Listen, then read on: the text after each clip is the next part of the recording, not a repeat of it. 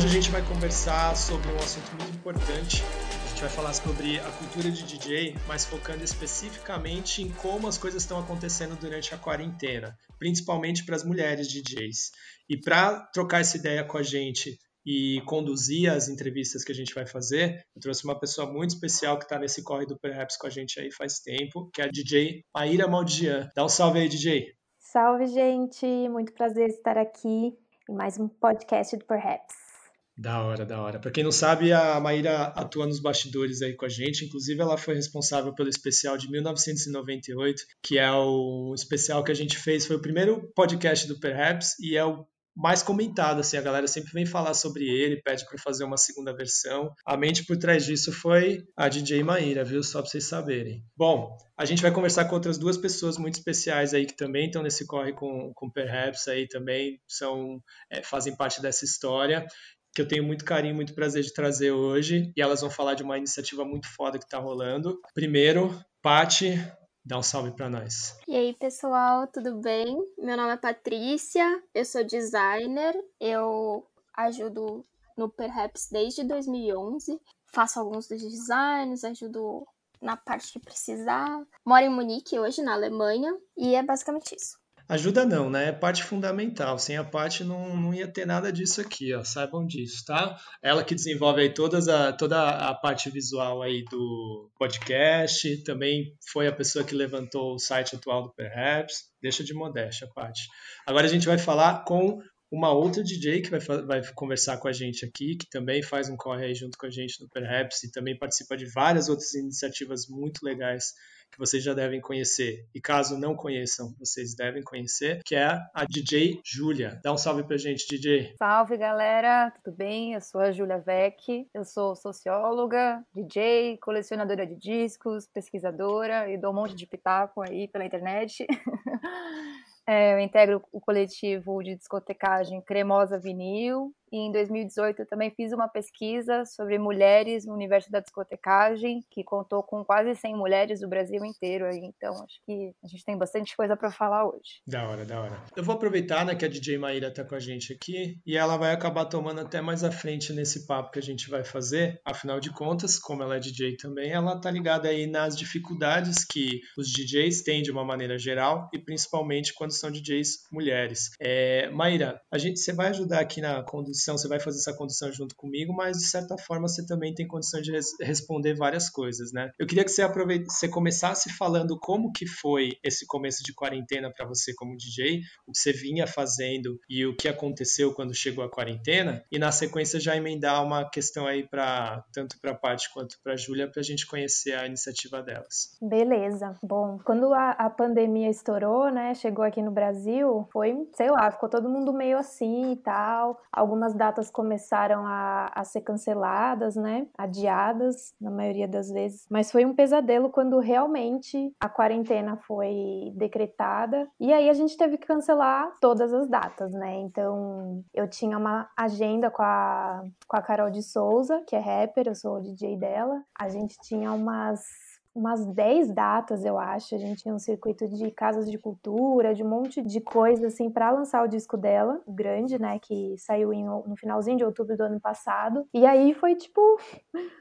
Foi um, um choque horroroso, né? Porque a gente ficou sem perspectiva. A nossa área é uma área que vai ser uma das últimas a voltar ao normal, né? Normal entre aspas, porque vai ficar tudo muito diferente. Já tá sendo diferente, né? E eu também tocava em alguns lugares fixo, né? E sei lá, então no total eu acho que eu perdi, acabei perdendo umas 20 datas em março. Consegui fazer pouquíssimas assim. E, e foi um problema, porque eu vivo disso, né? Hoje eu sou jornalista também, mas hoje eu vivo praticamente de, de, de discotecagem, de trabalhos com a música e de repente tudo acabou e a gente ficou sem receber, sem nada, né? Porque, enfim, nós não temos plano de carreira, essas paradas, é, é uma área bem difícil de trampar, assim. Então, se antes de dar quarentena a gente já tinha uma grande dificuldade, né, nós, DJs mulheres, de criar, de ter uma agenda cheia mesmo, de datas, imagina agora, né, que a gente vai ter que, enfim, acho que todos os DJs, né, no geral, estão tentando entender como que a gente vai ganhar dinheiro, né, fazendo live, fazendo fazendo seja lá o que for, apresentação virtual, basicamente. Imagina as mulheres, né? Sempre tendo que lutar triplo para conseguir trabalhar, para conseguir estar nos lines, para ser chamada para os projetos, aí tem que se inscrever em edital, enfim, é muita coisa. A gente teve que virar a chavinha assim na cabeça para começar a pensar formas de ganhar dinheiro assim, e não tem sido fácil, né? Mas como sempre a gente se junta, as mulheres estão sempre se juntando, pensando em alternativas, em formas de ganhar mais visibilidade, né, e conseguir manter o trabalho ativo. E é por isso que a gente chamou a Pati e a Júlia aqui para falar de uma iniciativa delas que chama Chama as Minas, é um projeto de valorização do trabalho da mulher dentro da música. E aí eu queria saber como é que, claro, né, o, a presença da mulher no mercado musical tá aí para todo mundo ver, mas a gente ainda não consegue viver disso como um homem vive, né, um, um cara do mercado da música. É, eu imagino que essa tenha sido uma motivação geral, mas eu queria saber especificamente o que rolou que fez vocês colocarem, tirar esse projeto do papel e colocar aí, porque é, foi depois da. A gente já estava em quarentena, né, quando vocês colocaram esse projeto projeto no ar. Então, queria que vocês contassem o que motivou e como tem sido, assim, esse começo do, do projeto Chama as Minas. Bem, já tinha iniciado a quarentena e eu e a Júlia, a gente sempre. Eu e a Júlia, a gente é amiga faz muito tempo, né? E a gente sempre curtiu muito rolê, dá muito rolê em São Paulo. E a gente sempre ia nos rolês e falava, putz, da hora esse line-up, cheio de gente foda, mas só homem, não tem mina nesse line-up. Isso é uma inquietação nossa desde 2013. Durante a quarentena, a gente viu uma live de alguns amigos nossos e só tinha homem na, nessa live. E a gente, tipo, eu fiquei em choque, a Júlia ficou em choque, eu compartilhei com ela, a gente começou a trocar ideia e foi basicamente por causa da live de homens que a gente resolveu tomar alguma atitude para tentar transformar isso, porque, poxa, sete anos no mínimo que a gente tá falando disso, sabe? Desde 2013 a gente sempre questiona isso e a gente falou, meu, a gente precisa fazer alguma coisa e somar ainda mais com outros projetos, né? É, o começo do projeto, ele, que a gente pode dizer que foi muito bem recebido, assim, pela rede de mulheres na música, né? A gente percebeu que, que rolou um abraço, assim, para a ideia, mas a gente lembra que somos em duas mulheres que pensaram nessa iniciativa, né? A gente tem agora um, uma terceira amiga que trabalha com o evento também que está somando com a gente nas ideias que estão por vir para acontecer, mas a gente está dedicando muita força, muita energia nesse contexto de quarentena que a gente está sem trabalho, a gente está então com bastante tempo e a gente espera que a longo prazo seja um projeto sustentável que a gente consiga de fato entregar o que a gente tanto quer, que é um diálogo com produtores de evento, com festivais, com curadores, organizadores e de fato incluir mais mulheres. Então a perspectiva de hoje de, de início é muito positiva, que a gente está vendo que está reverberando, está gerando burburinho e o principal que está sendo abraçado pelas mulheres, né? Porque se a gente não tiver um engajamento das mulheres na música, a gente não, não vai ter essa base de profissionais para finalmente entregar para quem a gente quer que chegue esse projeto. Com certeza, Júlia. O que eu fiquei pensando enquanto vocês falavam é como transformar uma inquietação em ação mesmo, né? Como, como foi partir desse esse ponto em que vocês viram que as coisas continuavam se repetindo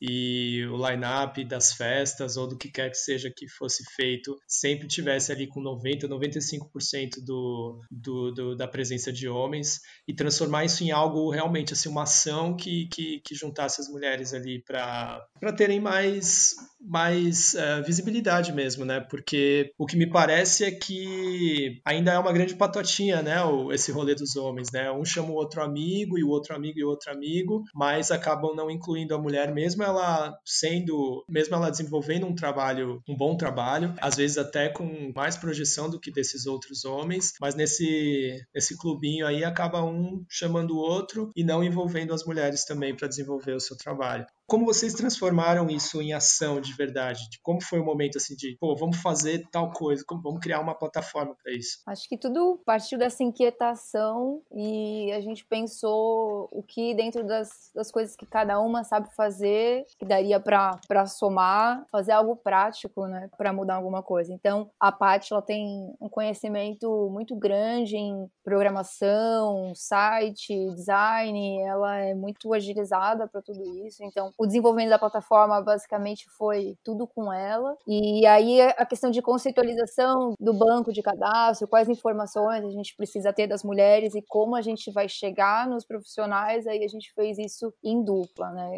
Somando também meus conhecimentos como DJ, produtora cultural e também algumas coisas que eu levantei da pesquisa que eu fiz lá em 2018. Então foi essa soma de, de saberes práticos, né? Você saber construir uma plataforma e como que você vai, o que, que você vai tirar dessa plataforma. Então, com isso em mãos, a gente conseguiu levantar um site, que hoje em dia é o www.chamaasminas.com. E aí nesse site as mulheres profissionais podem se inscrever e os contratantes que quiserem ter acesso a esse banco de profissionais também podem fazer um cadastro para receber os dados né, que a gente quer fornecer. Eu acho que além disso que a Júlia falou, o que tirou a gente do ponto zero para iniciar foi exatamente o comentário de uma das pessoas que estava envolvida nesse lineup, falando que ele não conhecia minas DJs que discotecavam especificamente com o que eles estavam propondo ali. A gente ficou indignada com isso porque existem muitas minas, então a gente pensou como que a gente pode mostrar para essa galera, esses organizadores de evento e esses curadores, como que a gente pode mostrar para eles que existem mulheres com a especificação técnica que eles precisam pro evento deles, sabe? E com todo o calibre que eles precisam, porque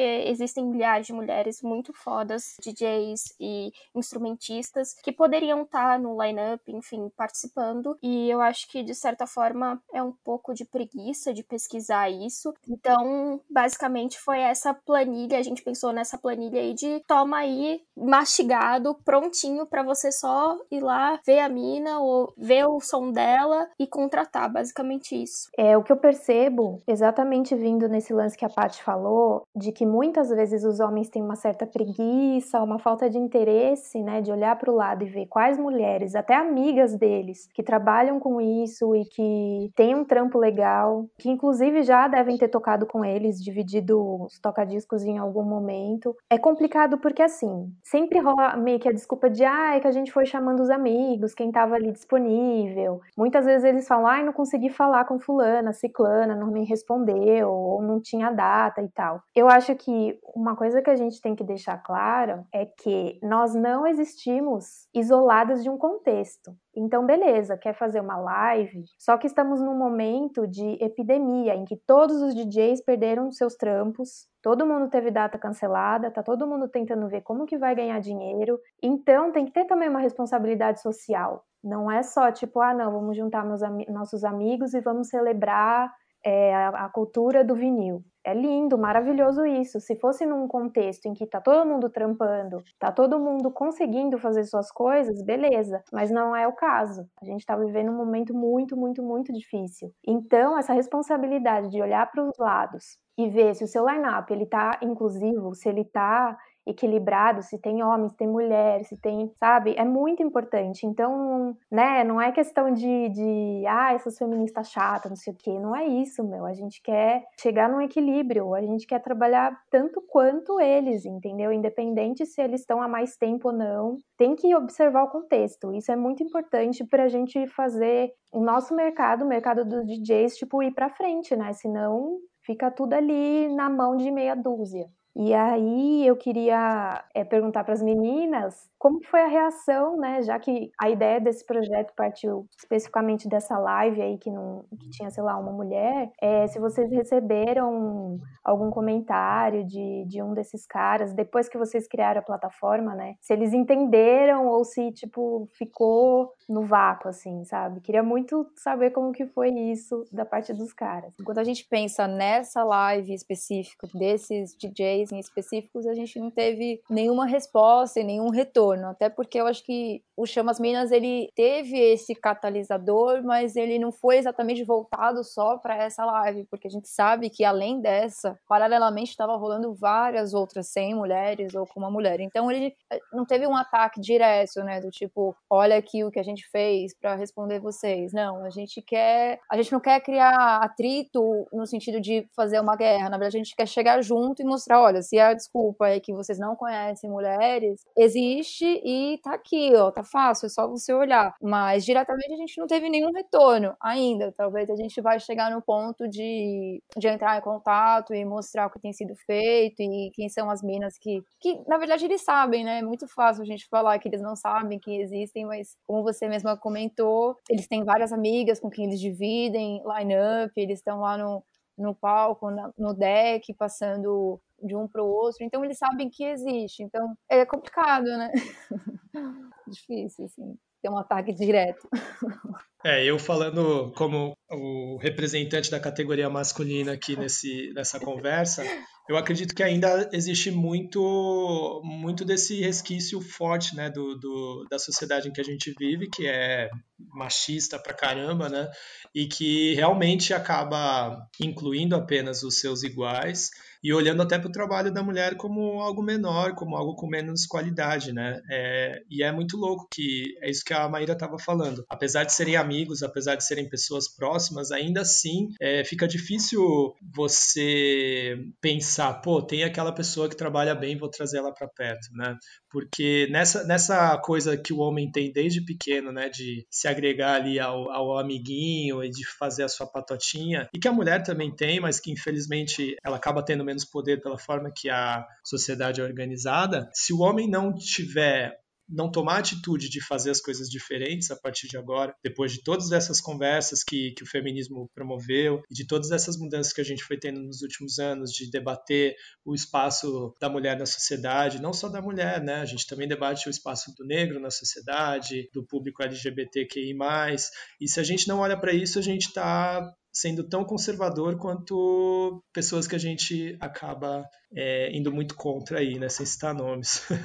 Mas enfim, é, se a cultura hip hop também não olha para isso, não olha para esses preconceitos que, que se arrastam, a gente não consegue evoluir como cultura mesmo, né? Então eu acho que muito legal a fala da Júlia, que não focou especificamente em ser um, uma resposta, né, para quem esqueceu de incluir as minas no rolê, mas eu acho que essa resposta acaba vindo com esse ótimo trabalho que vocês estão desempenhando, né? Essa resposta construtiva a gente sabe que reverberou assim para esses organizadores de uma certa forma porque teve nesse último final de semana uma segunda edição desse festival que era um festival voltado para a cultura do vinil de fato de DJs que tocam com vinil e a gente percebeu que tentou que rolou uma tentativa de correção né de, de equilíbrio então já tinham é, cinco mulheres no, no line-up eles pensaram em mais DJs negros também isso isso era algo que no primeiro line-up também estava tava muito gritante então reverberou alguém ouviu e pensou que dava para fazer melhor. Acho que dá sempre fazer melhor, dá para ser melhor ainda, mas acho que isso é algo positivo, né? Ouviram e perceberam que, que não tava que não estava legal do jeito que foi.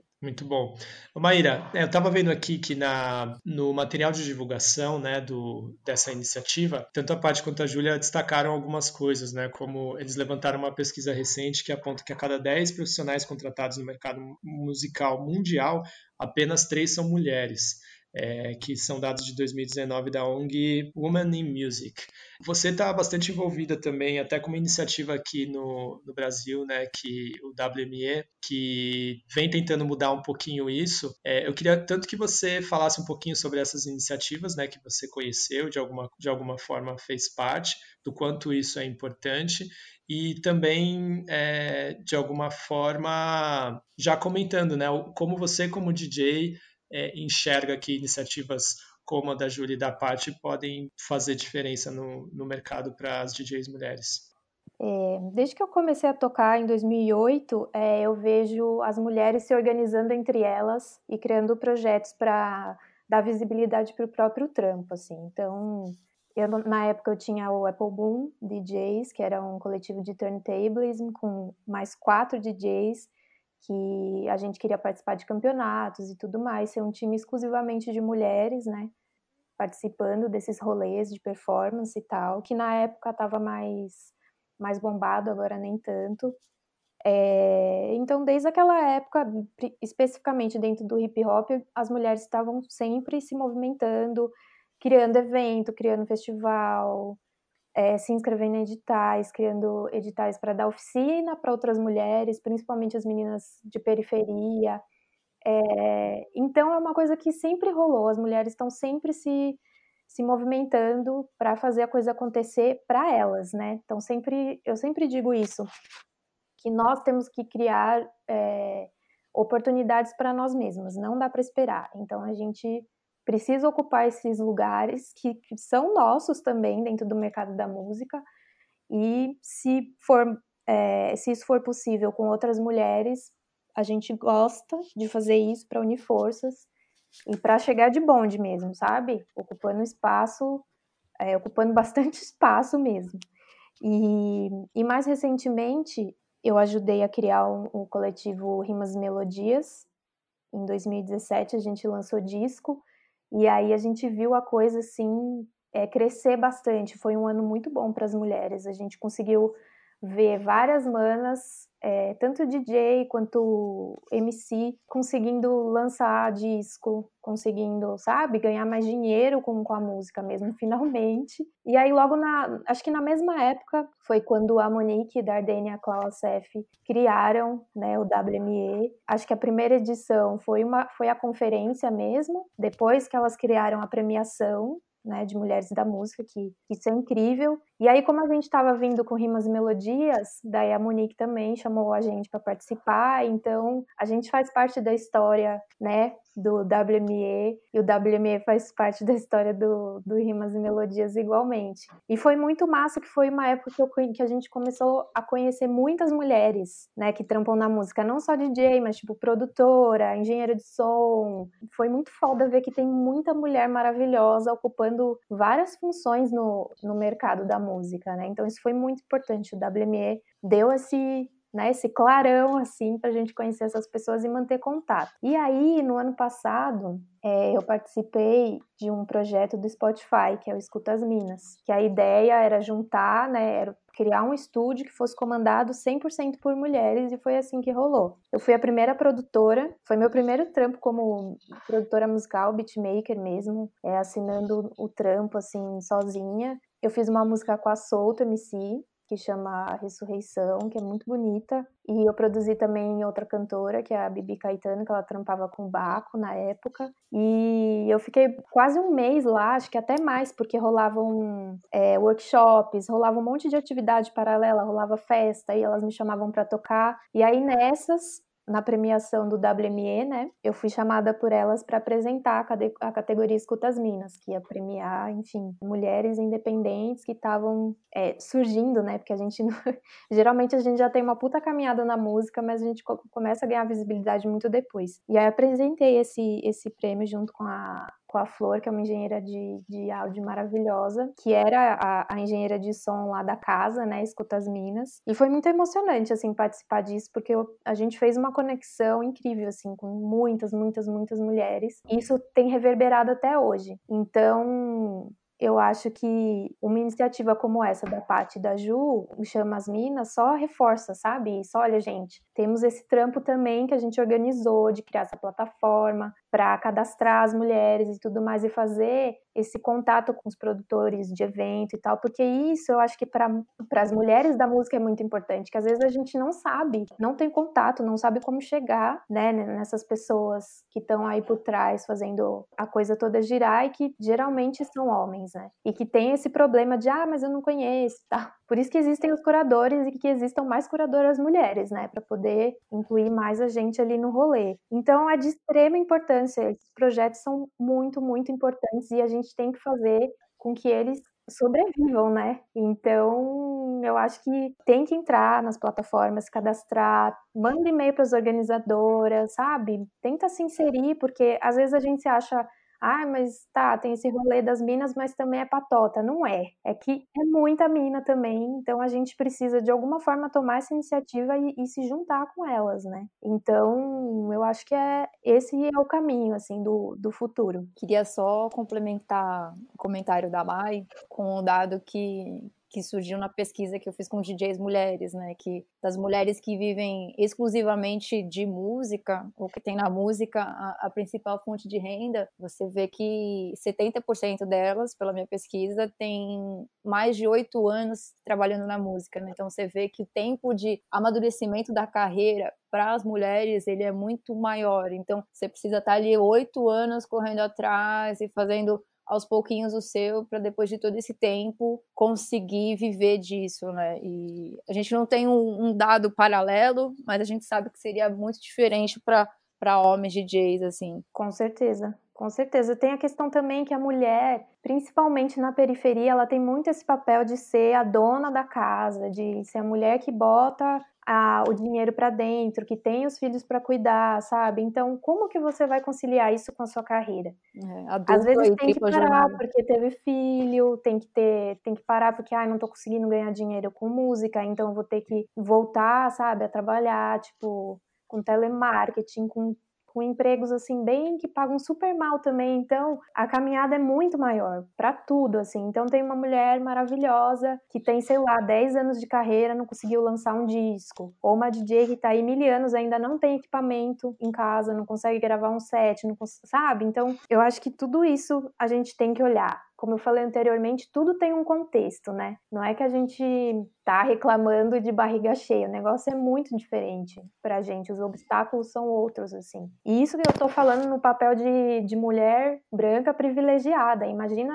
as mulheres é, apesar do hip hop ter nascido na periferia, os brancos dominaram, né? É, a cena em todos os elementos. Então, você vê que as mulheres negras têm muito mais dificuldade de conseguir os trampos, como DJ, como MC, enfim. Então, é muita coisa, sabe?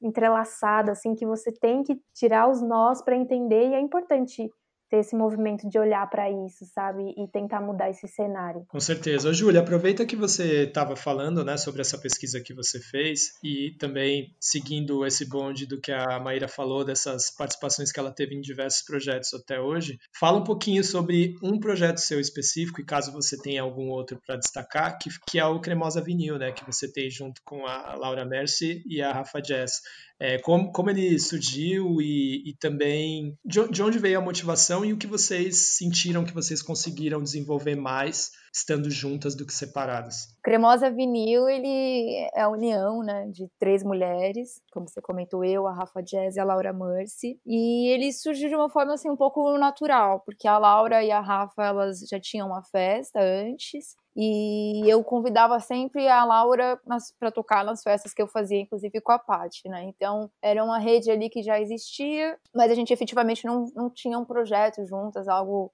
com nome e, sobrenome, por assim dizer. Aí, em 2017, a, a Laura teve a ideia da gente se unir para tocar uns sons mais arrastados, meio cremosos, que a gente sempre brincou, né? Então, a gente se uniu e, e aí, futuramente, a gente pensou que a Rafa também ia agregar muito. Foi, foi uma união pelo tipo de sonoridade. E, a princípio, a ideia era gravar sets, não era ser um coletivo de, de festa, né? A nossa ideia era se juntar, fazer um, um vídeo vídeo com alguns amigos, tocando e, e, e curtindo e ficar por aí. Só que quando a gente viu essa ideia de fazer set, ela, ela foi se expandindo e a gente entendeu que tinha potencial para fazer festa, que, que essa sonoridade mais cremosa também tinha o seu lugar na pista e principalmente que tinha pessoas que gostavam e, e que receberam muito bem quando a gente fez a nossa estreia assim para público, que foi quando a gente abriu o show do Maya Hawthorne, né? E a partir daí a gente viu que ganhou força o fato de ser um coletivo só de mulheres, né? Porque existem, mas não são muitos, né? Como eu sou mulher e sou DJ, eu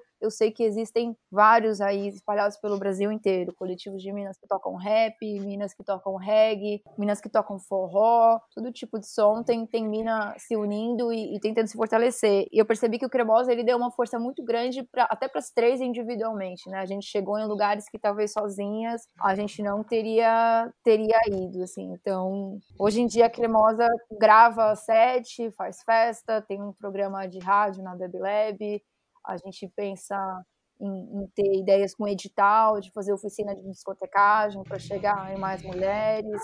É uma ideia um pouco mais mais plural do que era quando a gente começou. Muito bom. Ô, Paty, eu queria que você, além de contar um pouquinho do trabalho que você também desenvolvia lá no, na comunidade ali do Monte Azul, tal, que é muito legal e é da hora que o pessoal conheça, que você também fale um pouquinho da sua perspectiva, né, já que você estava atuando nos bastidores do Perhaps e já atuando não, né, ainda atua nesses anos todos e observando talvez quão lentamente as coisas acabam mudando, né, para as profissionais mulheres, não só as DJs, mas também as MCs e, enfim, grafiteiras, todo mundo que está envolvido aí nesse mercado que, que, que inclui os elementos do hip hop, mas até no entretenimento de uma forma forma geral. É, diferente da Ju e da Maia, eu não sou do ramo musical. É, eu organizei algumas festas com a Júlia, mas mais por feliz e por querer fazer alguma coisa. Então, eu não. Meu envolvimento sempre foi de admiração da música e tentar contribuir de alguma forma, eu como designer e com meus conhecimentos em outras áreas, enfim, tentar contribuir com o que eu gosto. E eu gosto muito de rap, enfim, e cheguei no Edu, propus ajudar, ele topou, enfim. Então eu sempre tento de alguma forma somar com o que eu sei.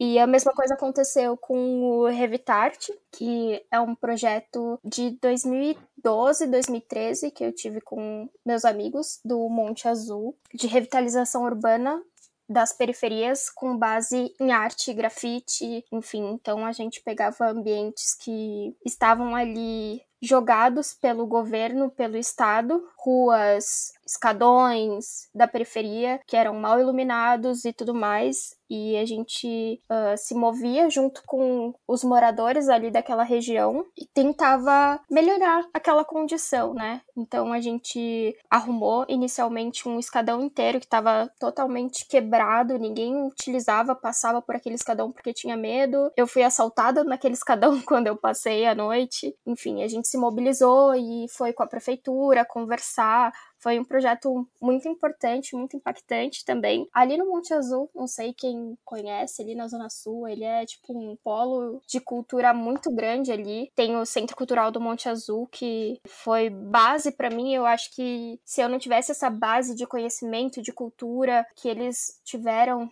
o Dico do Bocada Forte também é de lá. Então é uma cena, Dico. uma cena tipo que tem lá que é bem pesada assim culturalmente de pertencimento, sabe? De querer fazer a diferença. Então, eu acho que muita gente ali do da Sul tem essa essa chama, assim, por dizer, de tentar mudar e transformar ali quando vê alguma coisa que tá errada, tentar utilizar do que sabe para tentar transformar alguma coisa, sabe? Muito bom. O Paty, faltou você falar só sobre esse movimento, né, de, das artistas mulheres tendo dificuldade desse momento que você começou a atuar com Perhaps, ou talvez até antes, até o dia de hoje, só para complementar. É, eu vejo que de uns anos para cá, as mulheres têm ocupado mais seu espaço. O Rimas e Melodias veio aí e deu um, um boom, pelo menos é, a gente consegue ver nisso é, nas pautas, nos sites, no to, em todos os sites de música, assim, a gente consegue ver mais mulheres ali nas capas, mas ainda assim é tipo, são dois posts em meio a dez posts que são homens, né? Mas ainda assim, é, é, um movimento e eu vejo que tem uma evolução. Minas que tem trampos muito fodas, assim, é, ocupando o seu espaço, mostrando o seu trampo, sabe? Então, ainda é um passinhos de bebê engatinhando na cena como um todo, mas eu acho que as pessoas por trás do site estão pensando poxa, eu preciso dar mais visibilidade para mina, poxa, tá faltando mina aqui, eu tô vendo as pautas e tá faltando mina, eu preciso conversar com mina, enfim, eu acho que tem uma certa preocupação também de alguns sites e, enfim. Da hora, da hora. Bom, pessoal, a gente está chegando no final dessa conversa. Eu queria que vocês duas dessem uma indicação final aí, ou de repente pedir de novo para o pessoal acessar a plataforma, de repente indicar alguns nomes que vocês acham que sejam relevantes aí. Paty, como você já estava na voz, já emenda para gente e depois a Júlia já dá um salve. Eu gostaria de chamar Minas para se cadastrarem no Chamas Minas, porque de fato é muito importante que a gente tenha um banco bem recheado de minas que tocam de tudo, para a gente chegar para os organizadores e falar: olha, tá aqui, tem mina de tudo quanto é estilo, uh, mina na área técnica, por favor, se cadastrem cadastrem, Minas do Rio, de BH, uh, por incrível que pareça, uh, a gente não tem tanto acesso ali com coletivos de Minas do Rio e de BH, enfim, a gente tem tá tendo bastante contato com Minas do Norte e do Nordeste, Minas da área técnica que tem um coletivo muito foda lá, enfim. Então gostaria de chamar mais Minas para se cadastrarem no Chamas Minas, pra gente se fortalecer, né? Tipo, pode chamar a gente por mensagem, a gente sempre tá respondendo ali no Instagram, que é arroba chamasminas. Podem chamar a gente ou por e-mail, fiquem à vontade, a gente tá super aberta para trocar ideias e divulgar umas às outras. Bom, depois do convite da parte, fica aqui minha convocação para você que é produtor de evento, curador, que o Chamas Minas é para as mulheres, mas você também tem um papel fundamental nessa, nesse movimento. Então, procure saber o que a gente está fazendo, procure ter uma equipe mais igualitária, mais equilibrada, Conte com Chamas Minas para fazer essa diferença nas suas equipes, no seu palco. É, eu tenho certeza que você só vai ter a ganhar com isso, porque as mulheres, quando elas resolvem fazer alguma coisa, elas são maravilhosas e competentes. Todo mundo sabe disso. é uma convocação mesmo para a gente fazer diferente. A gente sabe que o mercado musical tá, tá bem diferente do que a gente costuma viver, mas esse esforço está acontecendo agora para quando as coisas retomarem, elas poderem ser diferentes. Então você pode fazer a sua parte mesmo não sendo mulher. Oh yes. Muito bom, muito bom.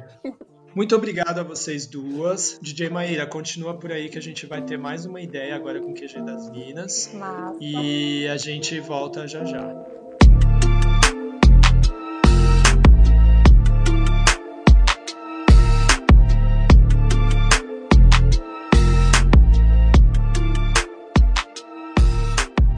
Voltamos para a segunda parte do programa de hoje e a gente trouxe mais duas pessoas super especiais para conversar com a gente. Quero dar um salve para elas. Chega junto, DJ Yasmin, dá um salve pra gente. Salve, tudo bem? Olá. Tudo bom? Ira, Edu, Ive. Tudo bom? Prazer ter você com a gente aqui, Yasmin. A gente vai trocar uma ideia da hora hoje. Deixa eu dar um salve também para DJ Ive. Chega com a gente, DJ Ive. Oi, galera, tudo bem? Prazer estar aqui. Obrigada pelo convite, do da hora. E a DJ Maíra continua com a gente também no papo, né? Maíra, vamos, vamos para as ideias. Bora. Meninas, muito bem-vindas. Muito legal poder trocar essa ideia com vocês. E eu queria que vocês apresentassem o projeto QG das Minas, né, que a gente acompanha aqui e a gente tem visto uma movimentação interessante agora na quarentena. Então, queria saber, é, Yasmin, se você quiser começar, como que surgiu esse projeto e o que, que vocês têm feito, né, recentemente de, de atividades dentro desse coletivo? Bom, eu queria agradecer também o um convite, né? E, na verdade, assim, o QG das Minas, ele surgiu de um projeto que a Vivian tem já há algum tempo, mas que ela começou a fazer oficinas no Boteco para Todo Dia, que chama Misturas Harmônicas. E ela começou essas oficinas em 2018, exatamente com esse propósito, que o Julião queria mais mulheres nos lineups e ele disse que estava tendo uma certa dificuldade com curadorias e tudo mais. Então que ele queria trazer uma oficina de discotecagem direcionada para mulheres, para começar a também movimentar as mulheres DJs e tudo mais. A gente sabe que, em termos de curadoria, existem muitas mulheres, né? Então, eu acho que também existe um, um caminho que os caras já seguem intuitivamente, e aí acaba sendo sempre mais homens, mas se a gente parar para olhar, tem muitas mulheres, né? Independente desse projeto da Vivian. E esse projeto teve um super sucesso, assim. E no final da quarta turma, eu fui da primeira turma, que foi no meio do ano de 2018. E eu sempre tive uma ligação com a música, mas muito mais ligada à percussão. Eu sempre toquei em grupos percussivos, então essa questão da maioria, tipo, da maioria masculina também dentro da percussão é muito evidente e existe até uma agressividade maior indo para um lugar de cultura popular, que eles são muito tradicionais. Existem até grupos de cultura popular que não podem, mulheres não podem tocar. Então é um pouco mais restrito assim. Então eu já tinha um pouco dessa vivência. E aí eu foi um novo mundo que se abriu para mim. Eu sou estilista de formação. Nunca tive coragem de colocar a música como uma atividade importante. Sempre levei a música, por exemplo, a percussão já tinha feito alguns trabalhos e tal, mas sempre levava como um hobby. E aí conversando com a Vivian, as oficinas começaram a evoluir. Eu super me envolvi, foi no momento que eu até comecei a estudar muito música e tudo mais até para começar a me profissionalizar nesse sentido. E aí a Vivian começou a falar: "Poxa, a gente precisa arrumar um lugar para essas meninas tocarem, né? Porque, por exemplo, a turma acabava, aí sei lá, uma menina que era mais desenrolada ou tinha já uma conexão com outras pessoas já conseguia tocar e tudo mais, mas outras não. Tinham a, a, a questão de equipamento, várias questões, né? E aí até eu acabei me aprimorando de primeira na controladora, porque é um, um equipamento mais acessível mesmo, né? E aí eu comecei a dar workshops de controladora no Misturas Harmônicas, né? Que é apresentar uma nova plataforma que para mim foi um presente, assim, né? Eu estava como aluna, na turma seguinte eu já estava dando um workshop, foi um presentão, assim, e a gente começou a conversar sobre isso, como fazer com que essas meninas continuem. Daí um dia a Vivian pegou, me ligou, falou: Yasmin, vamos escrever o projeto? Aí eu falei: vamos, demorou. Aí era uma quinta-feira, assim, daí ela falou: Ó, oh, vou arrumar uma festa pra gente tocar e o meu companheiro trabalha com edição de vídeo. Aí eu falei, ah, então eu vou agilizar umas câmeras, a gente já faz um, um material audiovisual, eu já escrevo o projeto. Então foi meio que assim, vamos colocar essas meninas para jogo, todo mundo, vamos se unir, vamos se fortalecer. E foi assim, daí a gente tocou numa festa na Quebrada da Viva, na adega do Baguinho. É, meu companheiro me ajudou com essa questão da edição do material audiovisual a gente desenvolveu o logo, eu escrevi o projeto, daí a gente pegou e chamou todas as meninas e todo mundo aderiu. Assim, hoje a gente nós somos em 20 mulheres no coletivo. A gente começou com um projeto, ah, vamos começar a fazer festas mensais ou quinzenais para todo mundo ir tocando, porque a intenção era essa, era as mulheres começarem a tocar, continuar a estudar e pegando essa experiência de pista, que é muito diferente de, de tocar em casa, de treinar em casa, né? E aí as festas começaram, a gente começaram as festas misturas harmônicas no prato, mas a gente já tinha uma pré-agenda no futuro refeitório e em outros lugares que as meninas estavam ajudando, porque o bom é que são 20 mulheres diversas. Então, por exemplo, tem a Ive, que é designer gráfica, ela faz toda a parte das artes do coletivo. Aí tem a Dani, que é do Feminine Hi-Fi também, que ela super apoia a gente nessa questão de assessoria de imprensa, de como elaborar os materiais escritos. Então tem muita mulher talentosa juntas. Então elaborar as coisas não são não é muito difícil assim, entendeu? E daí tudo começou a fluir, mas não existia um planejamento. A gente foi desbravando assim, e aí veio a pandemia. Que daí foi um momento que a gente ficou um pouco de mãos atadas, sem saber muito o que fazer, e até muita, muita gente com questões pessoais, né, de não ter aquela energia de conseguir tocar o projeto. E aí, por uma questão discussões que rolaram e até ainda de vir à tona esse, esse debate dos homens e mulheres, né, de ainda ser tendencioso os caras sempre chamar os caras. E a gente viu isso acontecendo na pandemia, né, que é um momento que sei lá, né? Acho que desperta um pouco dessa solidariedade ou de você perceber melhor as coisas e isso estava se repetindo, né? Talvez a pandemia fosse um momento de abrir a cabeça da galera nesse sentido, né? Vamos todos juntos, vamos mudar um pouco isso. E a gente viu esse padrão se repetindo, sabe? E aí foi um momento que a gente conversou e falou: meu, vamos começar a fazer evento online principalmente para as pessoas conhecerem o projeto, porque foi essa esse o desânimo que deu, porque no momento que a gente conseguiu fazer foto, fechar o release e começar a agenda de festas, veio a pandemia. DJ Ive, a Yasmin comentou, né, que você, por ser também designer gráfica, você ajudou nessa parte de material gráfico mesmo, e acho, se eu não me engano, você foi uma das pessoas que também sugeriu para que o coletivo fosse para a plataforma do Twitch, né, para fazer as apresentações, até porque você já fazia as suas apresentações individuais por lá, né?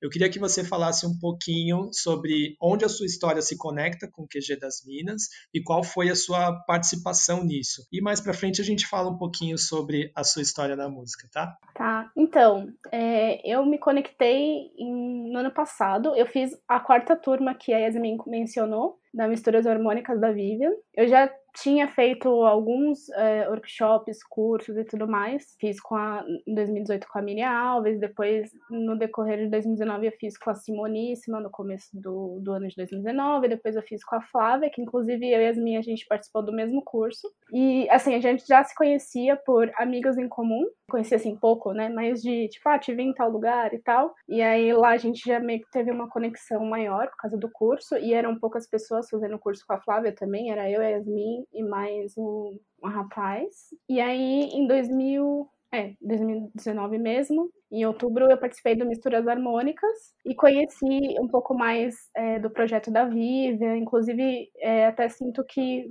me, eu senti muito numa família, assim, sabe? Que as pessoas lá no prato são muito receptivas. Já comecei a me interessar é, mais por essa. Ela já tinha falado, começou a falar do QG e tal, assim, que deu a oportunidade, eu me juntei a elas. E aí a gente estava começando a planejar, como a Yasmin falou, essa questão da, da festa no futuro refeitório, começar a se juntar mais no coletivo, mas eu acho que começou a tomar forma uh, nós como grupo assim de realmente ah, vamos fazer mais reuniões e desconectar mais na pandemia. Sentir que a gente tem se unido mais e aí no começo a gente até fez algumas lives que foi no Instagram mesmo. A gente chegou a fazer umas coisas já diversificando algumas pessoas tocando, revezando também a participação nas transmissões. Só que, como a Yasmin falou, aí começou as pessoas terem alguns problemas pessoais ou essa coisa de tipo dar uma desanimada. E aí a gente acabou, todo mundo parou. E aí com o surgimento de novas discussões por causa dos lineups majoritariamente masculinos e tudo mais, esse debate veio à tona.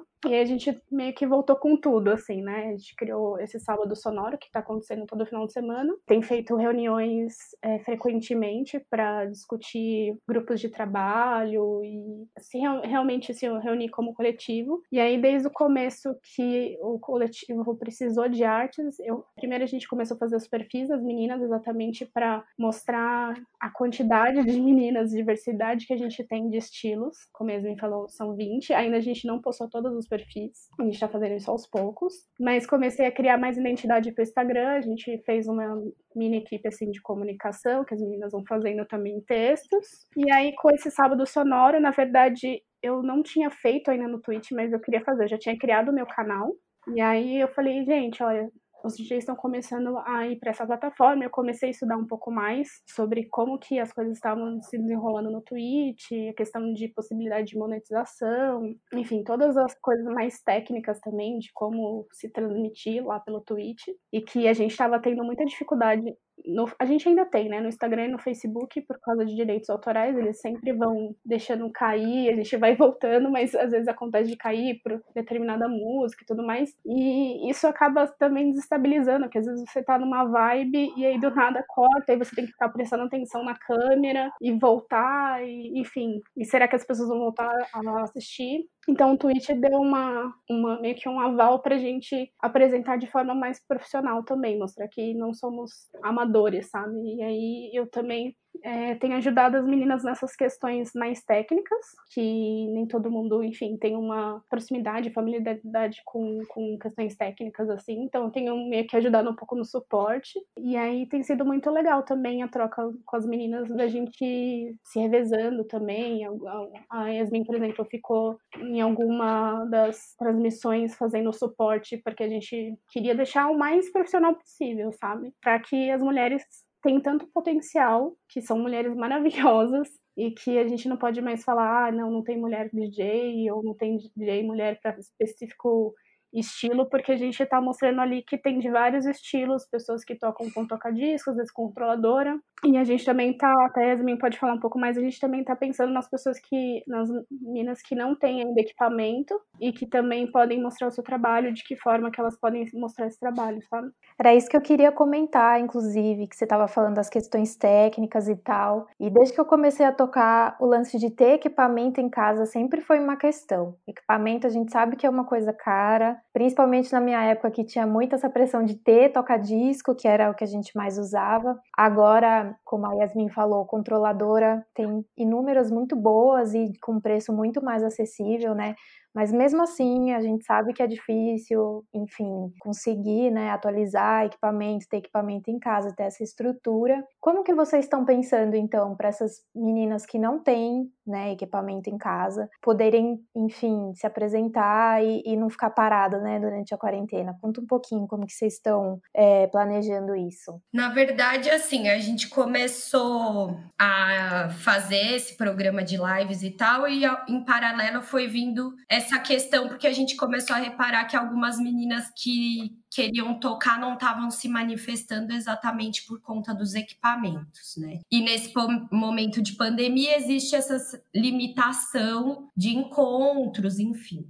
As primeiras ações que a gente pensou para o coletivo é: a gente tem um projeto de começar a fazer lives remuneradas, né? Para capitalizar um pouco o coletivo, porque todas as atividades são feitas de maneira voluntária. E aí, captar essa grana, mas com um propósito, né? Então, assim, por exemplo, dentro do coletivo, tem mulheres que a principal atividade dela é a discotecagem e que nesse momento foi interrompida, né? A gente sabe que tem lives remuneradas, mas numa proporção de tempos abertos é bem diferente, né? Então, de a gente está planejando, a gente já começou a ver algumas possibilidades, PicPay, coisas assim, para começar a fazer as lives remuneradas e direcionar essa grana ou para mulheres que estão com dificuldades financeiras dentro do coletivo por motivo de limitação de trabalho, e também direcionar esse, esses valores para o QG começar a ter seu próprio kit de equipamento, né, no médio e longo prazo. Porque, por exemplo, eu toco com controladora, mas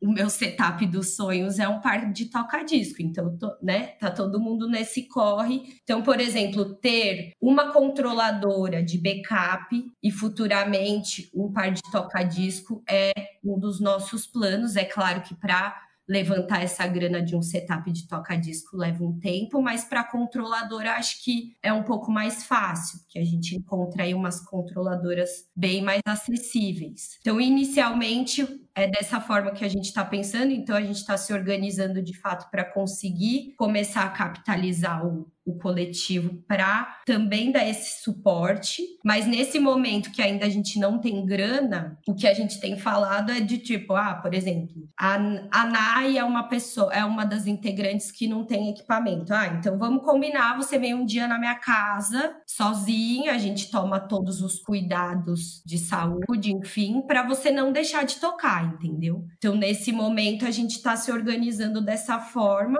mas a médio e longo prazo, o nosso intuito é ter esses setups de backup, até porque o QG também tem esse braço de workshops e oficinas. Né? Além dos eventos e de festas e tudo mais. E até pensando em formatos de oficina, né, é melhor ter mais setups para as pessoas conseguirem praticar. Então, basicamente, é essa ideia que a gente tem nesse momento. Assim. Massa, maravilha. Muito bom. Ô, DJ Maíra, eu queria aproveitar, na verdade, que você falasse um pouquinho, né, como desse seu começo, se você teve aula com alguém e como foi também para adquirir os seus primeiros equipamentos e a sua relação com a DJ Vivian, né, que é, é que é a, o motivo aí da gente estar tá trocando essa ideia. Infelizmente ela não pôde estar presente hoje, mas com certeza numa próxima a gente vai falar sobre a caminhada dela. Sim, nossa, a Vivian foi uma das primeiras DJs que eu conheci quando comecei a tocar, né? Eu fiz um curso de discotecagem com a DJ Lisa Bueno, que é uma das pioneiras, assim. E aí foi por meio da Lisa, né, que eu conheci a Vivian.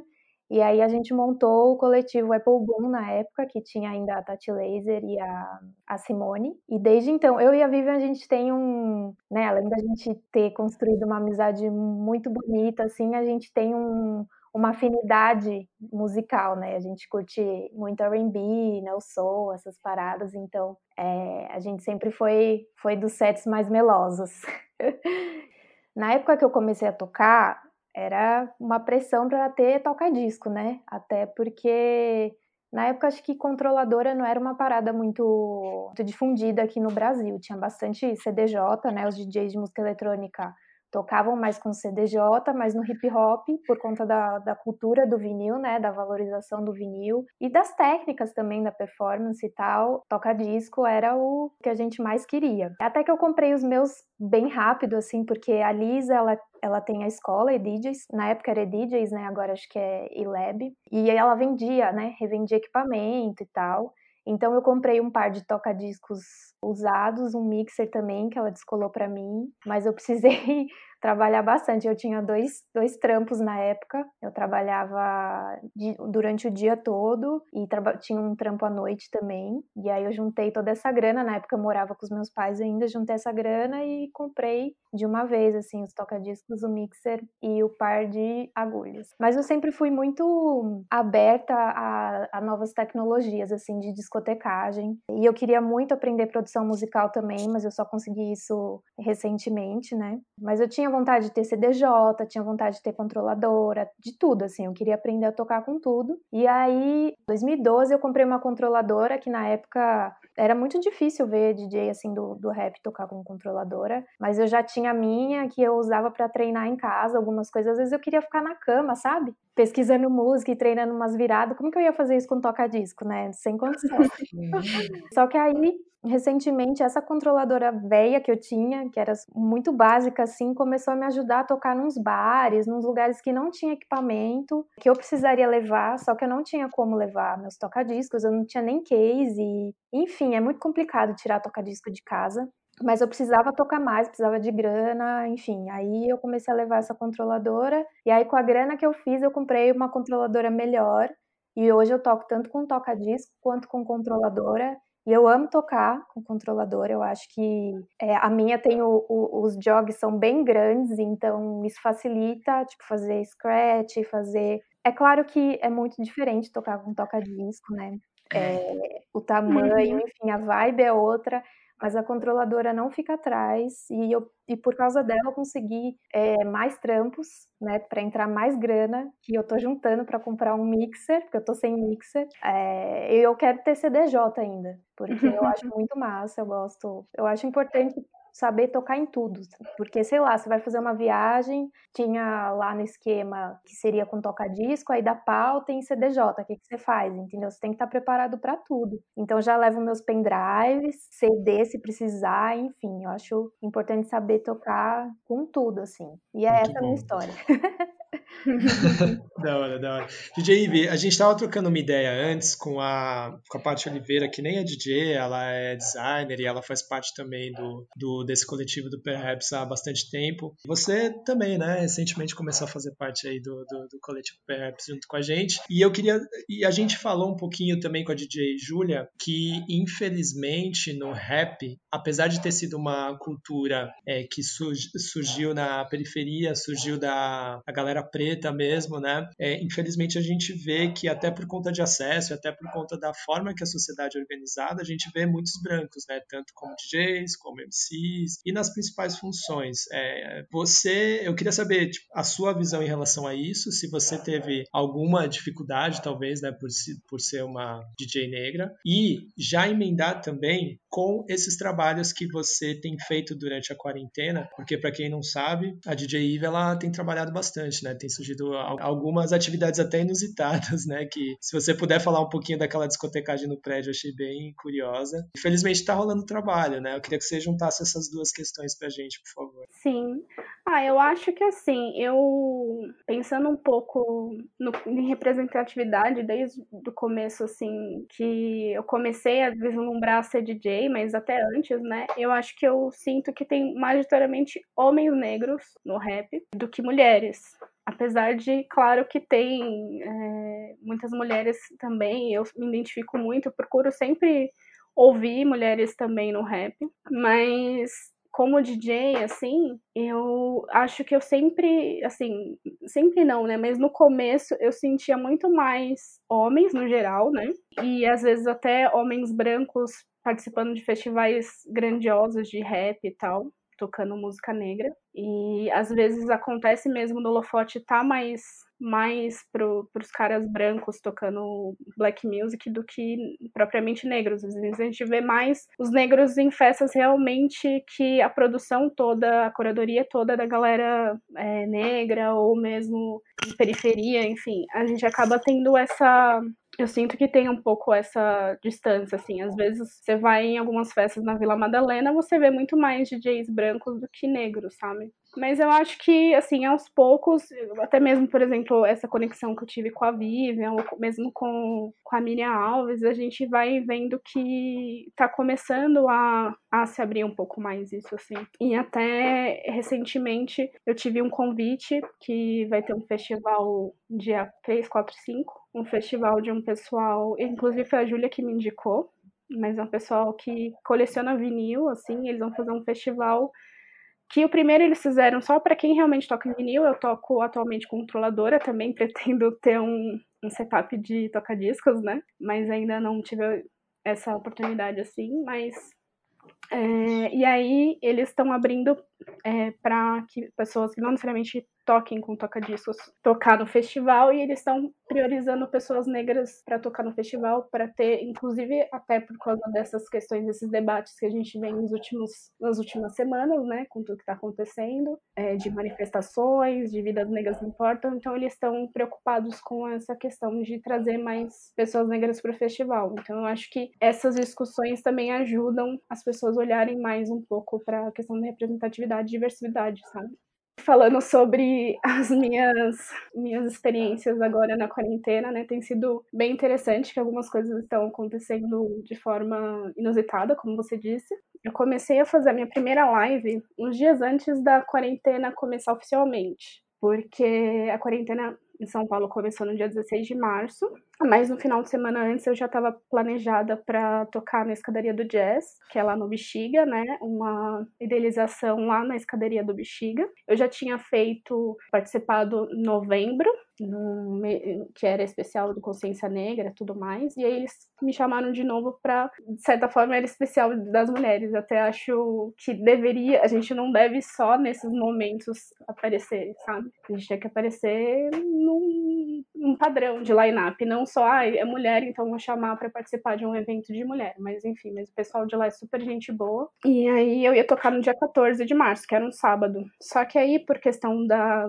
Já estava começando essa questão do, do coronavírus e tudo mais, de se aglomerar em eventos, e a prefeitura pediu para cancelar, porque era no espaço público e tudo mais, e precisa dar o aval da prefeitura para fazer. E aí eu resolvi assim, ah, eu vou fazer uma live então no meu Instagram mais ou menos no mesmo horário, no mesmo dia. Será que as pessoas vão curtir? Perguntei no Stories, assim, a galera, ah, faz, faz. Aí eu resolvi fazer. Foi uma coisa meio, sabe, assim, ah, vou fazer, assim, sem muito. Aí eu fiz, e, tipo, e aí lá eu já comecei a perceber essa questão do Instagram de direitos autorais, de, ah, coloquei uma música assim, e aí enfim, eu fui aprendendo fazendo, né? E aí foi bem legal essa experiência. Depois a gente fez algumas. Eu fiz live também participando do TPM, que é o projeto da Miriam Alves, né? Que é do Todas Podem Mixar. Depois fazendo com o QG também, coletivo. Fiz uma minha também. Só que aí toda vez que eu fazia aqui em casa, eu fazia na varanda daqui de casa. E minha mãe tá num grupo do condomínio que eu moro, né? Que são seis prédios.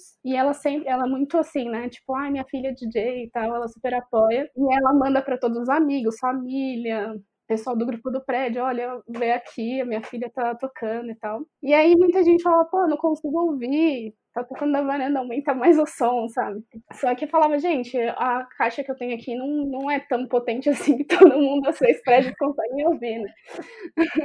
E aí a, começou um movimento nesse grupo, que tem algumas pessoas, né? Mas a gente tem 600 pessoas, 600 famílias aqui. E, e aí começou um movimento de, tipo, ah, toca lá embaixo para todo mundo, eu ouvi e tudo mais. Aí tem um cara aqui que era DJ e ele trabalhava com eventos, tem um equipamento de som e iluminação. E ele falou assim: ah, eu vou ajudar, eu levo meus equipamentos, e aí DJ Eve toca. Aí foi, começou assim. Aí, meu, foi muito legal, assim, porque o pessoal ficava é, dançando na varanda. Foi uma puta estrutura, assim, de, de som, iluminação, para todo mundo conseguir ouvir, assim, a maioria das pessoas conseguiriam ouvir. E também fiz uma live no Facebook para quem não tivesse total acesso, assim, não conseguia visibilidade, conseguia assistir. Aí a gente fez, sei lá, uns três mais ou menos. E o pessoal sempre pedindo. Tipo, e era uma coisa bem hit, assim, né? Aquelas músicas de casamento e tal.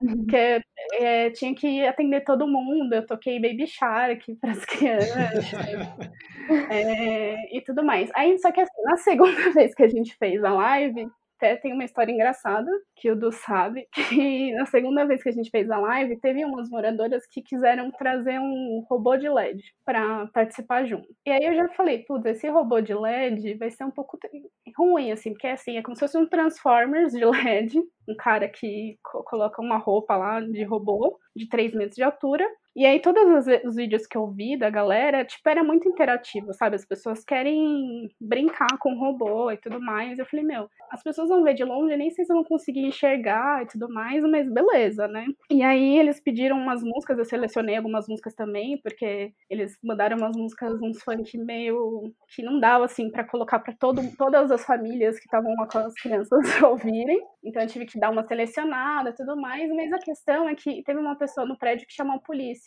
quando, quando entrou o robô, porque começou umas pessoas descerem, querer participar de perto. E a gente tá na quarentena, né? Tipo, é. a gente já tá, já tá fazendo uma coisa super assim, poucas restringindo o local, restringindo, fazendo toda uma segurança, né? As pessoas de máscara e tudo mais. E aí teve umas pessoas que começaram a descer que não conseguiam enxergar e queria ver o robô de perto. Aí começou uma mini confusão e aí chamaram a polícia. Eu falei, ah, agora eu posso falar que eu tô quando eu toquei, chamaram a polícia, que a polícia apareceu lá, mas aí os seguranças conversaram, eles foram embora, não deu nada assim, mas não nenhum BO, mas foi engraçado, assim. Mas enfim, aí depois disso, assim, começaram a espaçar um pouco mais essas, essas apresentações aqui no prédio, até porque por respeito por algumas pessoas que estão com pessoa doente em casa ou com bebê, enfim, não dá para fazer sempre. Então a gente tá fazendo mais esporadicamente. E aí tenho feito essas lives, né? Voltei um pouco, bem que dei uma parada por causa dessas apresentações do prédio. Eu parei um pouco de fazer as minhas lives pessoais, aí voltei agora com o Twitch também, tô começando a fazer uns projetos mais paralelos assim. E essa semana eu participei de uma live que uma empresa me chamou para fazer. Então, eu fui contratada para fazer uma live para os funcionários da empresa. Aí eles realmente né, é, me pagaram o valor, eu passei o orçamento, eles fecharam. Aí foi uma hora e meia, assim, com músicas flashback, nem estilo que eu tinha tocado pro pessoal do prédio também, né? Mas foi bem interessante, assim. E até eu acho que tá me desenvolvendo uma questão um pouco mais de se apresentar. Tipo, eu comprei um microfone, porque eu não tinha muito isso. Eu sempre fui nessa questão de apresentar um pouco mais tímida, né? Eu fico ali com até cara de séria quando eu vejo as fotos depois que as pessoas fazem em mim tocando, eu falo, nossa, que séria, assim. E aí tem essa, essa interatividade diferente, assim, sabe? Que a gente tá acostumado com pista, com a galera dançando e tudo mais. Então é uma outra forma de interatividade, assim, tá sendo bem interessante essa experiência. Muito bom.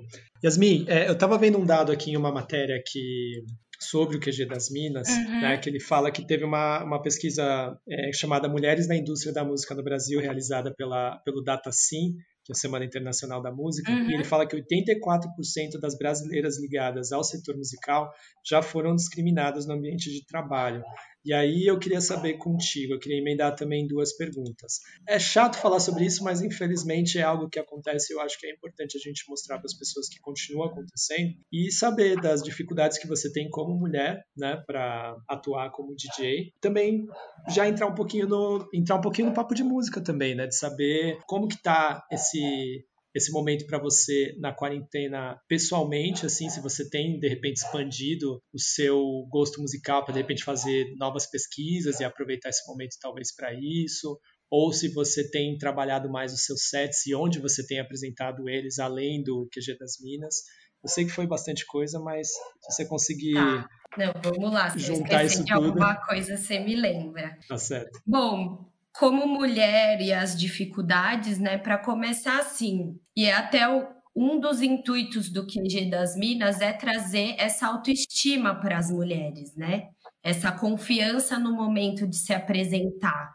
Porque eu acho a questão de ser mulher na música não é só você saber tocar, entendeu? Existe uma pressão externa que muitas vezes para as mulheres causa uma tensão desnecessária, entendeu? Que é um tipo de sensação que eu tenho certeza absoluta que os homens DJs não sentem. É muito mais a pressão de fazer um trabalho legal, mas eu, como mulher, eu já toquei em lines que tinham só homens e fiquei tensa. É muito louco como às vezes eu me sinto um pouco mais desconfortável nesses ambientes mais masculinos, porque eu aprendi a tocar com mulheres, né? Eu aprendi a tocar com a Vivian. E é muito louco porque é um jeito diferente, é um jeito mais acolhedor, assim, porque eu tive outras experiências, né? E aí é exatamente essa dificuldade. Eu sou uma mulher que toco vai fazer dois anos, então é pouquíssimo tempo, né? Tem uma ligação com a música de mais tempo, né? De estar tá ali na música, na percussão e tudo mais, mas com relação à discotecagem, é pouco tempo, dois anos, e nesse período eu também comecei a estudar produção musical, que é uma parada que eu tenho muita intenção de trabalhar com sonoplastia, enfim. Até já fiz um trabalho com sonoplastia para uma peça de teatro, que foi uma experiência super legal. Mas como mulher é isso, é como se eu tivesse que saber muito mais, entende? Então, assim, para mim é uma pressão gigantesca, porque, uma, eu não toco há tanto tempo, né? Então, eu ainda não tenho essa segurança, porque eu acho que o, nervo, o nervosismo, quando você está se expondo, é uma coisa normal, né? Que vai acontecer ali momentos antes da sua apresentação co começar. Mas só que eu sou uma mulher que eu toco há pouco tempo e já toquei, tipo, em lugares muito legais que eu falo, ai meu Deus, mas eu já entrava num lugar tremendo, assim, sabe? Então, assim, eu sinto muito que, às vezes, essa pressão de eu ter que estudar muito para, tipo assim, ser uma apresentação impecável, para não ter o que falar. Então, assim, eu sou a nerd que estuda todas as ligações, entendeu? Tipo assim, como liga o equipamento, o que pode dar de errado. E assim, eu já passei por situações de problema de som que assim foi constrangedor, né? Porque você não quer errar. Mas só que assim, a sorte que eu sou uma nerdinha das ligações, porque daí eu falava, mano, vou testar aqui, não deu certo, vou testar ali. Porque parece que é isso, né? Tipo assim, você tem que saber ligar, porque às vezes o, o, cara ali não vai querer te ajudar, por exemplo. Eu passei por uma situação que eu toquei na virada cultural no ano passado, ali na 24 de maio, no palco do Prato do Dia. Para mim era um dia muito especial, assim, porque uma, a minha principal linha de pesquisa é o hip hop. Então eu estava ali na 24 de maio, na virada cultural, em frente à galeria então, tudo isso para mim tinha uma representação muito importante e de ter muito respeito. Então, assim,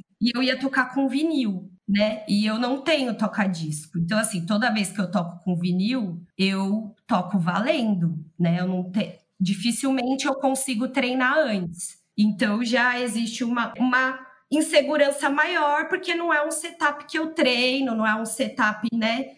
E muda muito, assim, da controladora pro toca-disco, o lance do workflow aí, ali da parada. Então, eu já tava com todas essas esses MIBs do B do interno, aí cheguei lá, comecei a tocar, minto, fui começar a tocar, queimou o toca-disco, os caras ligaram o toca-disco no 220. Aí teve que chegar, teve que esperar chegar. Eu já fiquei passada, porque eu, meu sonho é ter um toca-disco. Eu vi um par de MK sendo queimado ali num vacilo, entendeu? Aí eu falei, meu Deus. E a sorte que era da prefeitura, não era uns equipamentos. E assim, o técnico de som, nem aí. Aí ele pegou e trocou. Aí eu comecei a tocar, eu falei, mano, não tá rolando. Um canal tava com mau contato, ficava falhando. Aí ele pegou e falou assim: é só agulha, é só agulha. E, mano, minha agulha era novinha, tá ligado? Novinho, uma agulha boa. Aí eu lá, taca eu, lambi agulha, mexe aqui, mexe ali. Eu falei, mano, não é isso, é alguma coisa com o som. E assim, meu set rolando, pagando mico assim pra galera. Meu set rolando, porque tinha o resto. Tipo, não é que parou, vamos arrumar e aí você começa. E aí eu falei, meu, não é agulha. E era assim, é só agulha, entendeu? Não é assim, vamos, é só agulha. E eu, tipo assim, ah. E aí eu peguei e comecei a fuçar, tipo, eu virava uma música, aí o canal que tava falhando, eu tentava virar mais rápido, porque é isso, né? Ainda eu tava tocando com vinil, então eu não tinha nenhuma referência ali para eu poder conseguir ser mais ágil, entendeu? Porque tem esse processo de você pegar o disco, achar a faixa, e é tudo no ouvido, né? Aí eu peguei e comecei a fuçar em tudo. Aí quando eu fiz assim, mano, tipo, o cabo tava com mau contato, sacou? E aí eu falei, olha, o cabo tá com mau contato, eu não vou tocar mais enquanto não arrumar. Entendeu? Tipo assim, vamos arrumar e aí eu toco o restante desse set numa boa, porque é isso também, é você ficar tocando falhando, entendeu? Porque sempre vem essa pressão, tipo, ah, é sua agulha, é não sei o quê. Então, é muito bom você saber mexer em tudo para você ir testando e realmente seguir a sua sensibilidade, sabe? Tipo assim, escuta a sua intuição. Muitas coisas, muitas amigas, assim, DJs me dão esse conselho, tipo, mana, você estuda a parada. Então, assim, segue sua intuição, não deixa, tipo, coisas externas te atrapalharem, assim. Então, por exemplo, foi um set que eu tava numa super expectativa e por questões técnicas ali não rolou, entendeu? Também existe essa coisa dos homens te tratar que nem uma, tipo, ai, você é mulher, ainda toca. Ou de tipo, até sexualizar essa parada. Na percussão eu vivi muito isso, né? Na discotecagem é muito mais essa coisa de você ser tratada que nem um bibelô, mas na percussão era uma coisa assim, muito tipo sexualizar a mulher que toca bem instrumento pesado, porque eu toco surdo. Então, existe essa coisa, caralho, você tá com um instrumento pesado, tal, não sei o quê. tipo, mano, não é, nem precisa entrar na pauta isso aí, entendeu? E de ficar assim, ah, você é mulher e ainda toca. E de, às vezes, perceber que os caras, assim, dentro do prato do dia, por exemplo, os caras, eu sempre toquei lá e tive uma boa relação, assim, não passei por perrengues e tal. Mas já toquei em outros lugares que os caras, tipo, ou ficam te tratando que nem um bebelô, tipo, tratando como café com leite, entende? E é até por isso que eu faço questão de, tipo, a minha meta é, tipo, estudar cada vez mais. Só que é muito difícil porque a gente carrega essa pressão da, da perfeição e de ter um conhecimento teórico daquilo muito para poder se colocar, entendeu? Eu acho que os homens eles têm uma facilidade de tipo assim falar que sabe sem não saber tanto, entende? A gente só fala que sabe quando a gente sabe muito. Então eu acho que é um pouco disso.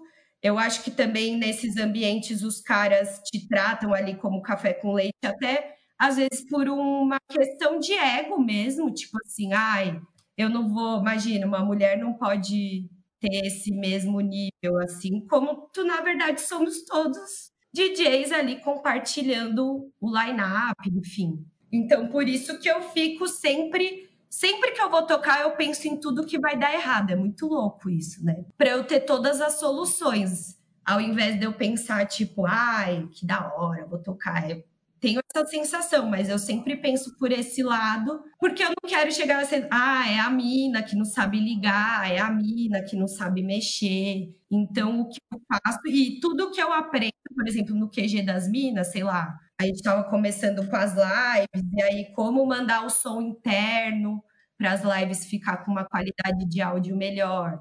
Então, assim, tudo que eu aprendo, sei lá, eu gravo um vídeo e compartilho, entendeu? Porque é isso, se a gente não fizer isso, e, e assim, muitos DJs homens são as, aqueles que batem nos, nas suas costas no rolê, pô, da hora, você tá tocando, vou te chamar. Nunca mais. Verdade. Ou tipo assim, ah, só para fazer a média, né? Exatamente.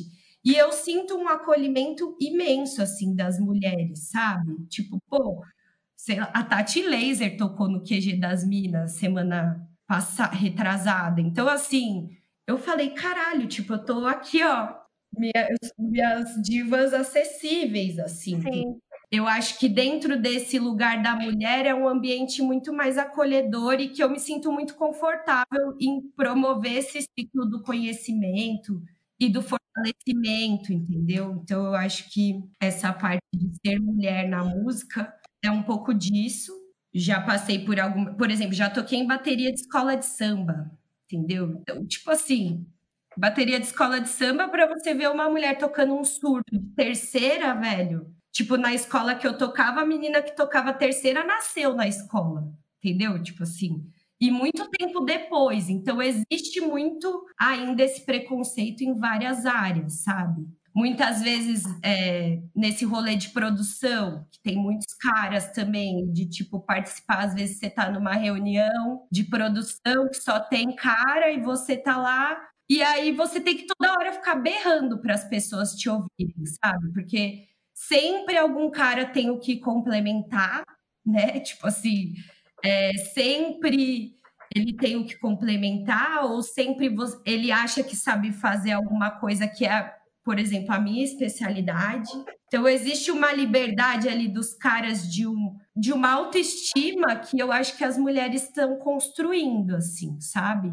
e que não deve... isso quando não desculpa isso quando não repete a mesma coisa que a mulher fala Uhum. e, e só assim é ouvido né como se a mulher não tivesse falado nada que é, é muito Não, e às vezes acontece, como eu já vi acontecer em algumas lives, tipo, as mulheres falam, olha, a gente subiu uma hashtag que chama não, macho tira a mão do meu mixer. e aí, quando a gente começou a discutir isso, aí os caras falam, começam a falar também, não, mas eu também tive problemas, entendeu?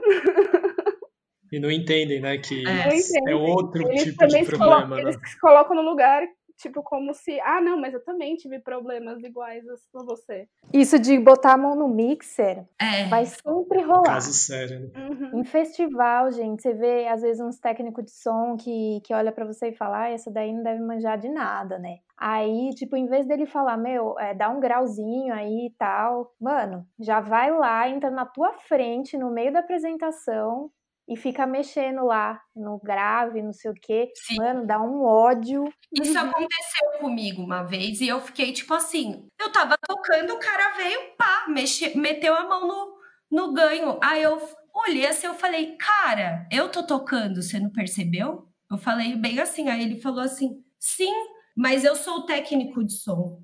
Aí eu falei, eu percebi, mas só que assim, se você tiver incomodado com alguma coisa, você me fala que eu mexo, não você. Eu estou tocando agora, então, tipo assim, respeita aqui meu espaço. Aí ele falou: não, eu sou o técnico de som e eu vou mexer a hora que eu quiser. Escroto. Essa foi uma situação que eu fiquei, Que tipo assim. Mas era aquele rolê todo errado, que seja, tipo assim, tava tudo estranho, sabe? A energia, enfim. Então, é aquele rolê que você fala, meu, eu vou tocar Nunca mais. É. mas é louco que muito provavelmente esse cara não faria se fosse um DJ homem né Não, Esse que é o Não, complicado Não, e é isso, assim. Até essas pautas eu já levantei com colegas DJs, né? Tipo, de entender mesmo essa diferença e, e entender que se você ficar agindo como costume, tipo, ah, vou fa- fazer uma curadoria aqui. Então você vai chamar quem tá perto de você e, e às vezes, tendenciosamente, quem vai estar perto de você são os caras, entendeu? Então, assim, se você não, não se reprogramar e realmente, nesse momento, não ser tão intuitivo, né, de pensar, tenho que ter mulheres, tenho que ter homens, aí sim eu acho que a coisa flui, porque eu acho. Eu tava trocando ideia com esse cara, daí ele virou e falou assim para mim: Meu, os caras estão botando os tijolinhos deles lá faz tempo. Agora as mulheres vão ter que botar o delas. Aí eu falei assim: então, mas as mulheres queriam estar lá do lado de vocês botando o tijolinho delas, mas elas não puderam, né? Não é uma questão de querer, né? É uma questão histórica, sacou? Então, assim, eu acho que. E, e assim eu amplifico para a questão racial, assim eu amplifico para a questão LGBT, porque eu acho que eu comecei a entrar nessa reflexão. A gente fala muito sobre as mulheres, né? E eu acho que o QG é muito legal por isso, porque tem mães, né? porque existe uma dificuldade enorme das mães DJs conseguirem se manter, principalmente durante a gravidez. Até batendo papo com a Vivian, eu pude perceber isso, né? De como não tem um apoio, principalmente nesse período da gravidez, e para a mulher retomar a carreira dela depois de ter o bebê é complexo. Então, no QG, a gente tem mulheres mães, enfim. Mas eu acho que também ampliar para esse lugar da mulher trans também, que eu acho que ainda é um recorte difícil, a mulher gorda, entendeu? Uhum. Eu acho que são recortes que ainda tomar esse cuidado, porque eu também não quero chegar nesse lugar da mulher que só fala da mulher, sendo que existem vários pequenos recortes ali, entendeu? Eu sou uma mulher branca, eu tenho esse lugar, mas só que uma mulher preta tem uma outra realidade, uma mulher mãe, uma mulher trans. Então, também de começar a pensar essas pautas e trabalhar a mulher dentro de toda essa diversidade, né? Não, com certeza. Pessoal, infelizmente nosso tempo está acabando. Eu queria que vocês já dessem um salve final, de repente convidar o pessoal para assistir as lives do QG das Minas, de repente falar sobre alguma outra iniciativa que vocês estejam participando. E aí, como você já está com a palavra, Yasmin, já fala para gente a sua dica brevemente e depois a gente já vai para a DJ Ive, por favor. O QG das Minas está com alguns projetos de agosto fazer algum evento ligado a Sônia Abreu, né? Porque agosto faz um ano que a Sônia Abreu faleceu e ela foi a primeira DJ mulher aqui no Brasil. Então a gente está conversando para ver se a gente consegue fazer algo maior assim para homenagear essa referência aí. Então essa pensando nessas datas, essa seria uma das coisas que a gente vem pensando.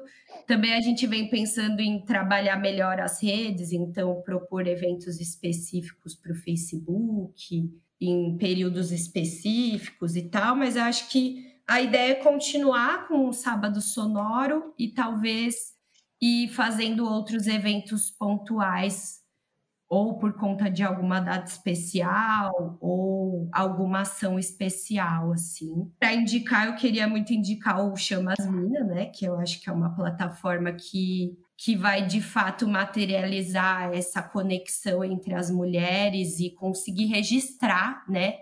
Que eu acho que isso é muito importante, acho que não existe tantos registros de mulheres dentro desses espaços né? Queria recomendar também Discotecárias, que é um projeto que uma amiga fotógrafa, a Camila, a Camila Camilotti, a Milena Camilotti, olha eu, Milena Camilotti, ela é uma produtora também do Prato. Ela tem um projeto que ela retrata mulheres DJs, colecionadoras, seletoras de vinil. Então ela retrata essas mulheres com seus vinis e aí sempre tem um tema. Agora ela está fazendo fotos é, retratando essas mulheres dentro das suas casas, né? Então também é um projeto muito importante para documentar essas mulheres da cultura do vinil, né?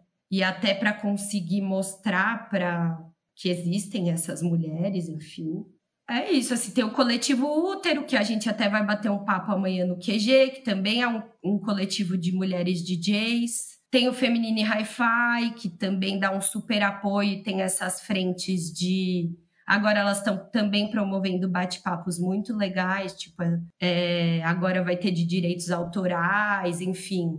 Elas conversaram até com a secretária do, do governo Obama, falando um pouco desse, desse episódio do George Floyd e tal. E eu acho que é um coletivo que traz bastante autoestima assim para as mulheres e tem também outros braços de produção e de workshop. Então, acho que seria esses, assim. Muito bom. Ive, agora é você na voz. Manda, manda as dicas pra gente. Legal. Ah, Yasmin já falou a maioria que eu ia falar. já deu a letra aí que eu ia falar. Ah, Chama as Minas, né? Que é uma iniciativa do que vocês já estavam conversando antes, da Ju e da Paty, que eu acho que também tem tudo para movimentar ainda mais a nossa, nossas iniciativas de mulheres né, na música. Tenho todos, todas podem mixar também. Eu... Então, eu ia falar agora do Todas Podem Mixar, da Miriam. Ela está fazendo algumas, alguns workshops online pelo YouTube. Tá, tá, planejando. Tem algumas sessões também que ela já fez pelo Instagram com algumas DJs que participam, que já foram alunas dela, né? E aí tem alguma, alguns vídeos lá que você, vocês conseguem ver outras mulheres também DJs, além desses workshops, esses cursos que ela tá fazendo online é, e dando ideias de plataformas. Às vezes a pessoa não tem o equipamento e ela dá a ideia de um aplicativo para baixar e começar pelo menos a ter algum contato com discotecagem, mesmo que mínima, assim, né? Mas com essa ideia de disseminar mais a discotecagem em relação às mulheres. Eu ia falar também de uma das DJs que tem um projeto muito legal que é a Carlu, que chama Disco Brinquedo. E ela faz um projeto muito lindo com crianças, né? Ela é professora também na educação infantil fundamental. E aí ela tem esse projeto que a ideia é disseminar o disco de vinil e também essa meio que brincar um pouco com as crianças com a discotecagem. E ela faz um set lists voltado para as crianças, mas claro que os adultos também podem ouvir, assim. E eu acho que, assim, no geral, eu também tenho visto agora lá no Chamas Minas, um dos posts que elas criaram foi sobre falar sobre iniciativas de mulheres que estão rolando. E aí eu fui indo atrás, tem vários, tem muitos coletivos de mulheres que às vezes a gente nem tem noção.